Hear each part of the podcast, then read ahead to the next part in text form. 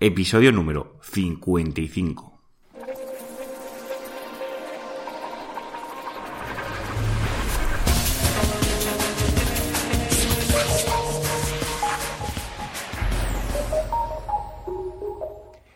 Muy buenos días, queridos oyentes. Nos encontramos un día más con un nuevo podcast de Ser Profesional. El podcast, el programa donde hablo, donde explico, donde comento, pues toda la actualidad y acciones que podemos llevar a cabo en nuestras páginas web para posicionar y ganar visibilidad a través de los buscadores. El más conocido, como ya sabéis, pues Google, que es el que nos aporta más tráfico, sobre todo para todo lo que es España y también todo lo que es Latinoamérica y todo esto, es uno de los buscadores pues con más cuota de mercado y en donde nos deberíamos de centrar, aunque no debemos de obviar también los otros buscadores. Antes de nada me quiero presentar, ya sabes, yo soy Juan Carlos Díaz y soy el locutor de este programa. También te quiero recordar que si quieres comentar alguna cuestión si tienes una página web que quieres que analice, si tienes cualquier duda, puedes hacérmelas llegar a través del formulario de la página web que encontrarás en cualquier página menos la home. Como ya sabéis, la página web es serprofesional.net. Allí también encontrarás pues todas las notas que suelen tener todos los podcasts, que pues las imágenes o cualquier comentario que pueda poner o enlace que deje en los podcasts, pues en cada entrada encontraréis allí en la página web por los comentarios de cada podcast. Y como ya sabéis, los lunes son días de preguntas y respuestas vuestras. Os agradezco mucho porque me hagáis llegar estas preguntas y así me ayudáis a la generación de contenido pues, para este programa. Vamos a comenzar la primera pregunta con Almudena, desde Barcelona, que me pregunta, cuando redireccionas una web hacia otra, la web inicial, la redireccionada, pierde el tráfico que supuestamente recibirá si no estuviera redireccionada. Esta parte se compone de dos, preguntas, luego tiene otra, contestamos a la primera. Eh, efectivamente, si haces una redirección total, bueno, o aunque solo sea de esa página, bueno, porque dices web, entiendo que es toda, toda la página web. Si yo tengo una página web que es A y hago una redirección hacia otra página web que es B, cuando el usuario a través de Google, porque esa página ya está indexada, entra a la página A, a través de nuestro HT Access, pues lo que hace es se redirecciona hacia la página B. ¿De acuerdo? Y ese tráfico acaba en la página nueva o en el cambio que hayas realizado. Segunda parte de la pregunta. ¿Cómo afecta este redireccionamiento en el SEO? Pues esta es muy buena pregunta. Este redireccionamiento puede afectar mucho a niveles de SEO, sobre todo si la redirección no es la apropiada. Hay muchos tipos de redirecciones. Está la 301, que es la redirección permanente. Esta es la única que transmite el SEO y la única válida para el SEO, la 301. El resto de redirecciones, como puede ser la 302 o la 307 en su defecto, que es la antigua, Todas estas redirecciones son redirecciones temporales, con lo cual no transmiten el SEO. Es importante que si hacemos redirecciones tiene que ser la 301. Segunda parte de la pregunta. ¿Cómo afecta este redireccionamiento al SEO? Pues si es la 301, no hay ningún problema. Todo hay que decir que cuanto menos redirecciones tengas en el site, pues mejor, porque los tiempos de carga siempre serán inferiores, pero no es un problema. Eh, sería mucho más problemático que tuvieras una 302 que ahí no estás transmitiendo el SEO. Pasamos a la siguiente pregunta. Oscar, desde Tarrasa, nos pregunta, ¿cómo puedo saber si necesito una CDN? O también conocida como Content Delivery Network. Básicamente, para los que no lo sepáis, esto lo hablé hace unos programas, eh, la CDN es para distribuir tu contenido de tu web en servidores alrededor de todo el mundo. Imagínate que tu web está ubicada en un servidor de, Madrid y yo me conecto a través de mi eh, navegador a través de Barcelona. ¿Qué hace el navegador? Hace una petición al servidor de Madrid y el servidor de Madrid me descarga lo que es la página web. Ahí hay un tiempo de carga. Pero imaginaros que yo no estoy en Barcelona, que estoy en Sydney, en la otra punta del mundo. El funcionamiento es idéntico. El navegador hace la petición al servidor de Madrid y me devuelve la copia de la página web. ¿Qué pasa? Que porque hay una distancia mucho más grande, pues el tiempo es mayor. Esto lo podemos eh, mejorar a través de una CDN, que es una red de contenidos. ¿Qué realiza? Pues teniendo copias de tu página web de las partes que son estáticas, bueno, para que os entendáis, es una copia de vuestra página web repartida por diferentes servidores de todo el mundo.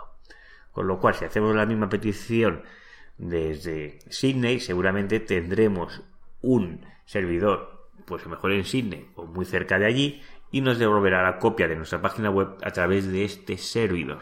Con lo cual, reducimos mucho los tiempos de carga. Y ahora el kit de la cuestión, de la pregunta. ¿Cómo puedo saber si necesito este tipo de servicios?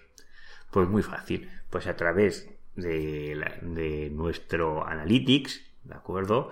Podemos cruzar los datos de los tiempos de velocidad de nuestra página web y filtrarlos por cada país. ¿Esto cómo lo hacemos? Pues muy sencillo.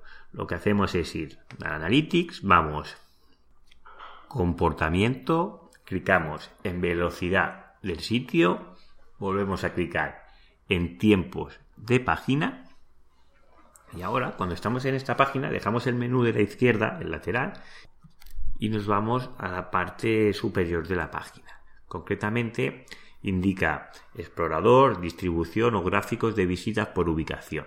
En este caso, clicamos aquí, gráficos de visita por ubicación, pero el formato que te muestra es a nivel de comparativa. ¿De acuerdo? Te sale una gráfica hacia la derecha o hacia la izquierda, verde o roja, dependiendo de la comparativa. A mí este esa forma de ver los datos no me gusta y yo lo que hago es ponerla en forma de datos. Que esto está un poquito más, después de la gráfica, un poquito abajo a la derecha, ahí pone al lado del buscador que pone avanzado, pone datos. Pues clico aquí en datos y se ve cómo se muestra en la imagen del post. ¿Y qué observamos? Pues en el ejemplo de esta página, concretamente, pues vemos que el tiempo de carga medio para el país de Suiza es de 0,8 segundos, para Canadá es de 6 segundos, para Ecuador es de 6 segundos, para España es de 8 segundos y así se va incrementando. Llega pues en la posición 10 tenemos a Guatemala con 12 segundos. dependiendo de la ubicación del servidor, pues los tiempos de carga son más o menos rápidos y con la CDN podemos implementar esto y que los tiempos de carga se incrementen, sobre todo los más lentos se verán mejorados sustancialmente y es una implementación no compleja de realizar. También, ya que estamos en Analytics, te voy a explicar también otra cosa que a lo mejor te puede interesar. Es saber dónde los usuarios te hacen clic en tu página web.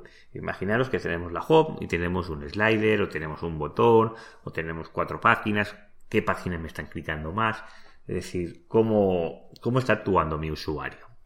Pues si ya que estamos en Analytics, vamos a comportamientos y analítica de la página. Aquí si clicamos, a la parte de arriba te muestra una extensión para Chrome, porque eso lo podemos visualizar a través de esa extensión de Chrome si estamos logueados dentro de Analytics. Pero lo podemos también visualizar solo que nos marque la página web, que si no lo utilizáis mucho os recomiendo esa segunda opción. Os he puesto de ejemplo una imagen de la página web de SEO profesional donde pongo servicios de posicionamiento web. Haga su web visible al mundo. Y abajo tengo un botón que pone mis servicios y concretamente pues este botón se ha clicado un 6,3% de visitas en ese periodo determinado de tiempo. Es importante para ver si las llamadas a la acción que estamos haciendo para nuestros usuarios están teniendo efecto o no. Si tenemos muchas llamadas o, efectos que distraigan al usuario, pues seguramente veremos que está difuminado los porcentajes donde tienen que hacer clic o qué, qué sitios de tu página web tienen más interés para tu usuario y que estén en línea con que sean los suyos también. Pasamos a la siguiente pregunta. Pedro, desde Madrid, ¿cómo puedo ver el importe gastado en AdWords? Pues Pedro, esto eh, tiene fácil solución. Vas a lo que es AdWords, arriba a la, derecha tenemos una ruletita que es un engranaje, como una rueda en forma de engranaje. Ahí clicamos en facturación y podrás ver el importe que llevas gastado en las campañas. Esto es importante porque cuando pones el importe por la campaña se pone el importe por día y no es el importe que quiero gastar en el mes. Es un error bastante importante decir, si me quiero gastar 300 euros al mes y pongo 300 euros al día, pues tendrás un incremento, una, una desviación en el presupuesto muy, muy importante. Pues ahí te dejo esto, Pedro. Siguiente pregunta. Verónica, desde Burgos, ¿qué CMS es el mejor para posicionar? Pues Verónica, realmente el CMS no es un valor a la hora de posicionar, no porque utilices un WordPress, un Joomla o otra plataforma, significa una página eh, realizada en HTML, significa que vayas a posicionar mejor. Realmente a cara de Google le da igual que sea un SCMS o que sea otro, o que sea una página HTML. Es lo que valora son una serie de métricas, que son muchísimas, y depende de esas métricas que tú le des, te va a posicionar, independientemente del CMS que utilices. Sí que es verdad que el WordPress, para mi gusto, pues está más en línea de lo que a Google le gusta que a mejor otros CMS, pero no significa que no se puedan posicionar CMS como el Joomla. Pero mejor Joomla, pues en las versiones más antiguas, pues tienen a mejor errores, pues cuando implementas el que el site sea multidiomas, pues esa redirección que he comentado antes te la realiza por defecto una 302 y estamos perdiendo el SEO de esa página web.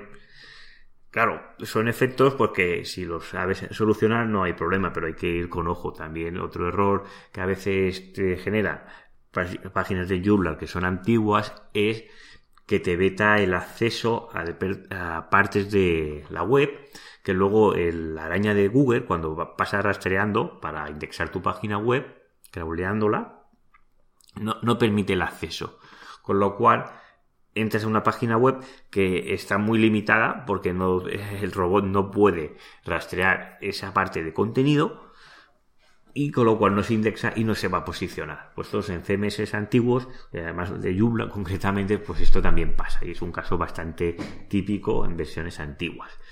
Bueno, cada CMS tiene lo suyo. Eso también pasa con lo mismo con PrestaShop o, con WooCommerce o con Magento. Cada uno tiene unas virtudes y unos defectos. Yo no considero que uno posicione mejor, sino es cómo vayas a realizar las acciones de SEO de posicionar mejor uno que otro. Salvador, desde Sevilla, me pregunta, ¿qué herramientas son las que usas en tu día a día? Bueno, en mi día a día utilizo muchas herramientas y dependiendo de trabajo, que esté realizando, utilizaré unas o utilizaré otras. Pero sí que es verdad que casi siempre, todos los días, se puede decir que todos los días, utilizo pues lo que es Google Analytics, Google Webmaster Tools y Screaming Flow. estas tres para mí son las que siempre, bueno, se puede decir que casi todos los días las utilizo. Luego hay otras herramientas como puede ser, pues si es a nivel de buscar, bueno, estudiar el perfil de enlaces, pues puede ser Arref, si puede ser búsqueda de palabras claves puede ser Senras, también utilizo Sistrix, Majestic, realmente la, caja de herramientas de, de SEO es bastante amplia y utilizo bastantes herramientas. pero sobre todo es dependiendo de la, función que esté realizando. Pero ya te digo, con Analytics y con Webmaster Tools son dos herramientas muy muy potentes que se puede sacar mucho rendimiento. Incluso Webmaster Tools te puede ayudar mucho a niveles de posicionamiento porque te da una serie de datos muy importantes. Todo esto, estos datos os lo iré explicando cómo utilizarlo en capítulos próximos. Poco a poco iré adentrándome más en cómo procesar toda esta información. Y pasamos a la siguiente pregunta. Jesús, desde Valencia, me pregunta, ¿recomiendas instalar la MP para mi WordPress para mejorar el posicionamiento? Pues Jesús, muy buena pregunta. La MP está muy de moda ahora porque se está probando, pero está en una fase beta. Incluso Webmaster Tools te, te dice que lo puedes habilitar a través de la MP. Pero para hay que pensar y recordar que la MP eh, inicialmente está diseñado para los publishers o los, sitios de noticias. Si yo tengo una página web, una, mejor un blog corporativo y que sobre todo la home que no se actualiza, todo esto, el AMP en este caso no está bien, no está diseñado para este caso. En cambio, si tengo un blog, pongamos este podcast, que voy publicando pues tres podcasts cada semana, que tiene una cierta rotación, bueno, una cierta generación de contenido que tampoco es súper amplio, se podría publicar 10 veces cada día, pero no, no es el caso de este podcast, pues ahí se podría implementar, se podría, pero a nivel de Google, lo que yo estoy leyendo y estoy investigando, el AMP no será un factor que te posicione. El AMP, si aún no sabéis qué es, esto lo hablo en un episodio anterior, lo dejaré en las notas del programa, pero es, es una versión de tu página web hiperoptimizada para que no cargue rápido para el móvil, sino que sea isofacto. Que tú cliques ahí al botón y no tarda, directamente sale la página. Como si, si, te pegaron un susto, pues se carga la página web. Y esto con conexiones 4G, 3G, incluso para conexiones que puedan ser GRPS, conexiones a mejor de móvil no tan buenas. Pues está pensado para que esto cargue muy, muy, muy rápido. Y claro, para que esta página cargue muy, muy rápido, realmente lo que está es suprimiendo casi todo lo que no sea necesario lo estás suprimiendo o lo estás concentrando en unos en una cantidad en unos bits muy muy pequeñitos para que esto cargue cargue muy muy rápido ¿Qué quiere decir esto? Pues que todos los efectos de las imágenes, eh, si utilizamos Ajax, eh, bueno, todo los scripts y todo esto, pues el protocolo que tiene AMP es muy estricto y no te deja utilizar todo esto y lo que te hace es una versión de tu web muy simplificada.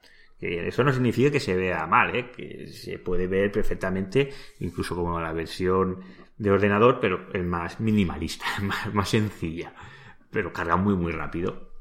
Claro, yo aún no tengo experiencia de cómo funciona esto porque es muy muy nuevo. Yo estoy realizando, bueno, tengo una web ahí de pruebas que estoy haciendo pruebas y ahora voy a, eh, estoy, eh, ya estoy en el proceso de introducir el AMP y quiero ver sobre todo el impacto, si te puede generar contenido duplicado, si esto puede afectar en el SEP a la hora de posicionar a nivel de las páginas a través de móvil.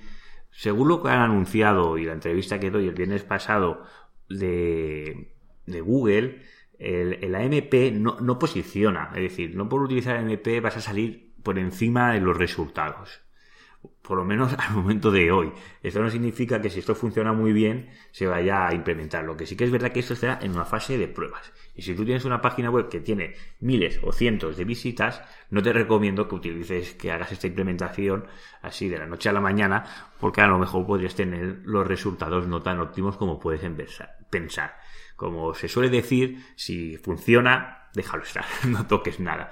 Pero sí que eh, estaré encima del caso este y si logro en el experimento este que te estoy comentando, que si os interesa os lo comentaré a toda la audiencia de cómo, en qué posición estoy, cómo al implementar el AMP se ha tenido incrementos de visibilidad a través de dispositivos móviles y ha aumentado la, bueno, todo lo que son las visitas orgánicas a través del AMP, pues todo esto lo comentaré, porque unas cosas es lo que te dice Google y ya sabemos que no siempre te dice toda, toda la verdad. Y bueno, y hasta aquí el programa de preguntas y respuestas. Os animo, si tenéis dudas, preguntas o consultas, pues que me las hagáis llegar como el resto de los oyentes. Ya sabéis, yo los lunes os voy respondiendo a todas las preguntas y os voy dando pues, los detalles y mi punto de vista del posicionamiento web para todas las preguntas que me preguntáis. También, si tenéis páginas web que queréis que analice, ya sabéis que ahora no analizo tantas, pero tengo ahí ya unas cuantas para analizar también os animo que me mandéis esas páginas web para que realice la auditoría de vuestras páginas web. una mini auditoría, pero así os hacéis la idea de cómo va vuestra página web, si está bien, si está mal. Dentro de poco tengo ya el caso de hacer una auditoría, pero va a ser más, enfocada al perfil de enlaces, de la constitución de esos enlaces y cómo está generada. Seguramente la persona que me está escuchando sabe de qué, estoy hablando de él. Pues esto en breve ya estoy realizando y en breve os lo mostraré en un podcast. Pues nada, recordaros, agradezco muchísimo esas 62 valoraciones positivas que tengo en iTunes. Muchísimas gracias todo lo que me habéis realizado, esa acción que yo sé que es muy poco usable, es un coñazo ir allí y dedicar cuatro minutos de tu tiempo en hacer la valoración porque no es nada intuitiva y también agradezco muchísimo pues a todos los comentarios y esos likes que estoy recibiendo de iVoox que sí que es mucho más intuitiva y mucho más fácil de utilizar. Por eso os doy muchísimas gracias por estar ahí, muchísimas gracias por estar al otro lado dándome vuestros ánimos con vuestro feedback y nos vemos el próximo miércoles con otro episodio de SEO Profesional. Que tengáis muy buen día.